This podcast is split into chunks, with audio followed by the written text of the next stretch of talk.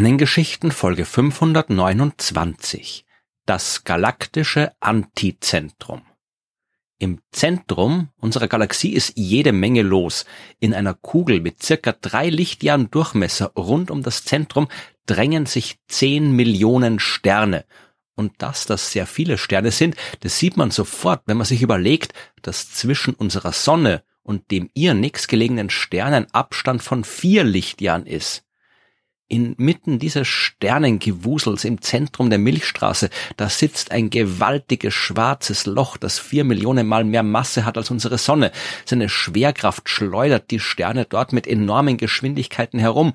Die Bewegung der Sterne im Zentrum ist generell eher chaotisch und die ganze Gegend dort nicht sonderlich lebensfreundlich. Wenn einer der Sterne dort als Supernova explodiert, dann werden seine vielen nahen Nachbarn dadurch ebenfalls beeinflusst und die gesamte kosmische Strahlung all dieser dicht an dicht stehenden Sterne, die wäre für die Existenz von Leben ebenfalls nicht sehr zuträglich. Wir können froh sein, dass wir gut 25.000 Lichtjahre vom Zentrum entfernt sind, in den äußeren Bereichen der Milchstraße. Da geht's ein bisschen beschaulicher zu. Wenn unsere Galaxie eine Stadt wäre, dann würden wir in den Vororten wohnen, quasi im Speckgürtel der Milchstraße. Aus unserer Sicht ist es spannend, auf das Zentrum zu blicken, gerade weil dort so viel passiert. Genauso spannend kann es aber auch sein, in die entgegengesetzte Richtung zu schauen. Also, um im Bild zu bleiben, nicht hinein ins wuselnde Stadtzentrum, sondern hinaus aufs platte Land, da wo wirklich gar nichts mehr los ist. Zumindest scheinbar, denn wenn es um die Milchstraße geht, kann man aus der Beobachtung des galaktischen Antizentrums überraschend viel lernen. Und dazu sollten wir vielleicht klären, was mit einem Antizentrum überhaupt gemeint ist. Das Zentrum ist klar, das ist die Mitte, und bei einer im Wesentlichen scheibenförmigen Struktur wie unserer Milchstraße ist diese Mitte auch einigermaßen leicht zu definieren. Da kann es nur ein Zentrum geben. Aber was ist das Gegenteil der Mitte? Ist das der Rand? Ja und nein. In der Astronomie wird als galaktisches Antizentrum einfach der Punkt bezeichnet, der von uns aus gesehen dem galaktischen Zentrum genau gegenüber liegt. Wir können dafür wieder auf das praktische Bild der Himmelskugel zurückgreifen. Wir tun also so, als wären wir in der Mitte des Universums und als würden wir alle Sterne und alle anderen Himmelskörper wie auf einer großen Kugelschale um uns herum angeordnet sehen. Und so schaut's ja auch tatsächlich aus, wenn wir zum Himmel schauen. Und lange Zeit hat man auch geglaubt, dass die Welt exakt so organisiert ist und die Sterne wirklich nur Lichter sind, die auf irgendeiner fernen Kristallsphäre montiert sind. Die Realität, die ist natürlich anders, aber es ist in manchen Fällen immer noch praktisch, so zu tun, als würde es die Himmelskugel tatsächlich geben. Auf dieser fiktiven Sphäre sehen wir das Zentrum der Milchstraße auf jeden Fall dort, wo sich das Sternbild Schütze am Himmel befindet. Und wenn wir uns jetzt einmal um 180 Grad drehen, dann schauen wir auf die Sternbilder Fuhrmann und Stier. Genau an der Grenze zwischen den beiden Sternbildern finden wir den Stern El Nat, der zu den 50 hellsten Sternen des Himmels gehört und daher ganz gut zu sehen ist. Und wenn wir auf diesen Stern schauen, dann schauen wir fast genau auf das galaktische Antizentrum. Das ist natürlich kein konkreter Ort. Da ist nichts am galaktischen Antizentrum. Das ist auch kein Punkt irgendwo in einer konkreten Entfernung, so wie die Mitte der Milchstraße. Das ist einfach nur eine Richtung, ein an den Himmel projizierter Punkt. Wenn wir in diese Richtung schauen, in der der Stern El Nat ist, dann schauen wir genau vom Zentrum der Milchstraße weg, eben in die Richtung des galaktischen Antizentrums alles schön und gut, aber warum soll uns das interessieren, weil da sitzt kein schwarzes Loch, um das sich alles dreht, da sausen keine Sterne wild rundherum, da ist, wie es sich für ein Antizentrum gehört, nicht viel los. Aber genau das ist der Grund, warum diese Gegend für die Forschung interessant ist.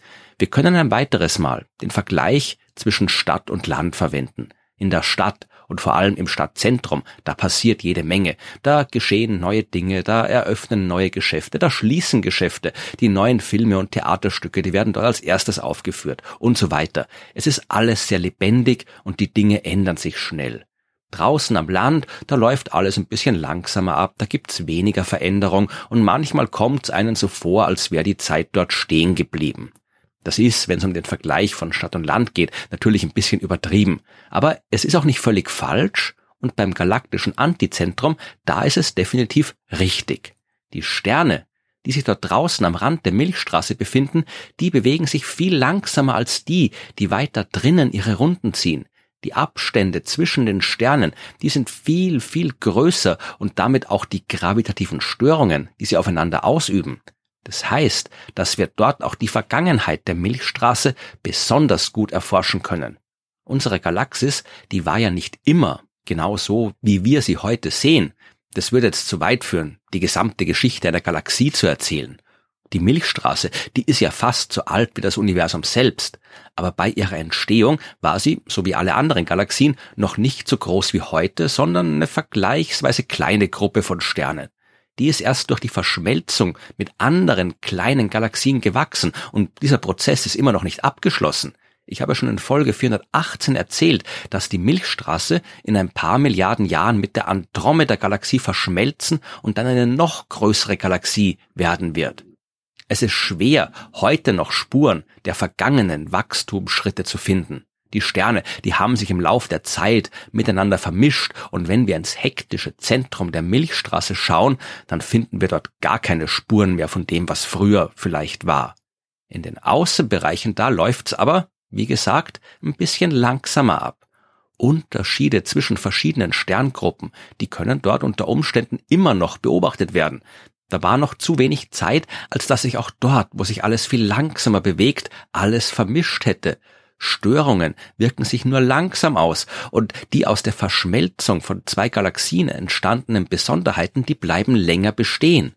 Beim Blick nach außen können wir auch nicht nur die Außenbereiche der galaktischen Scheibe beobachten, sondern gleichzeitig auch den Halo, also diese große kugelförmige Region um die Scheibe der Milchstraße herum, in diesem Halo befinden sich jede Menge alte Kugelsternhaufen, Gaswolken, alte Einzelsterne und auch die Sternströme, von denen habe ich in Folge 177 erzählt, und das sind genau diese letzten Überreste von fremden Galaxien, die die Milchstraße früher mal verschluckt hat. Dazu kommt, der Blick ins Zentrum der Milchstraße, der ist uns fast komplett durch Staubwolken verstellt, weil je näher wir ans Zentrum kommen, desto mehr Zeug ist da und wenn wir ins Zentrum schauen, dann schauen wir auch eben auf die ganzen Staubwolken, die sich zwischen uns und dem Zentrum befinden. Wir brauchen Radio- und Infrarotteleskope, damit wir dort überhaupt was sehen können in Richtung Antizentrum, naja, da ist naturgemäß weniger los und wir können sehr viel besser und genauer beobachten, was dort passiert. Zum Beispiel mit dem Gaia Weltraumteleskop, das bei seiner exakten Vermessung von knapp zwei Milliarden Sternen der Milchstraße natürlich auch das galaktische Antizentrum untersucht hat. Wir wissen jetzt, wie schnell und in welche Richtung sich die Sterne dort bewegen und die Daten, die sind wirklich interessant ich spare mir jetzt die ganzen mathematischen und wissenschaftlichen Details der Datenanalyse, aber ein Ergebnis, das rausgekommen ist, das besteht zum Beispiel in der Erkenntnis, dass die Scheibe der alten, quasi der ursprünglichen Scheibe der Milchstraße sehr viel kleiner ist als die heutige Scheibe.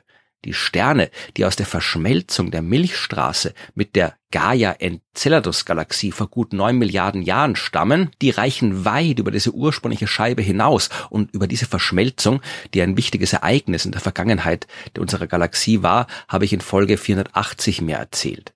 Man hat auch herausgefunden, dass die Scheibe der heutigen Milchstraße in den Außenbereichen ein bisschen verbogen ist und hat auch diverse andere Hinweise auf gravitative Störungen und Einflüsse entdeckt, die wir an den Sternen dort draußen noch erkennen können. Worin diese Störungen und Einflüsse genau bestehen, das ist noch nicht eindeutig bekannt. Aber auch hier wird die weitere Erforschung des Antizentrums neue Erkenntnisse bringen. Es ist ja wirklich ein ganz besonderer Ort oder halt kein Ort, aber ein ganz besonderes Beobachtungsziel. Wenn es um das Verständnis von Galaxien geht, dann haben wir ja enorm viel aus der Beobachtung anderer Galaxien gelernt.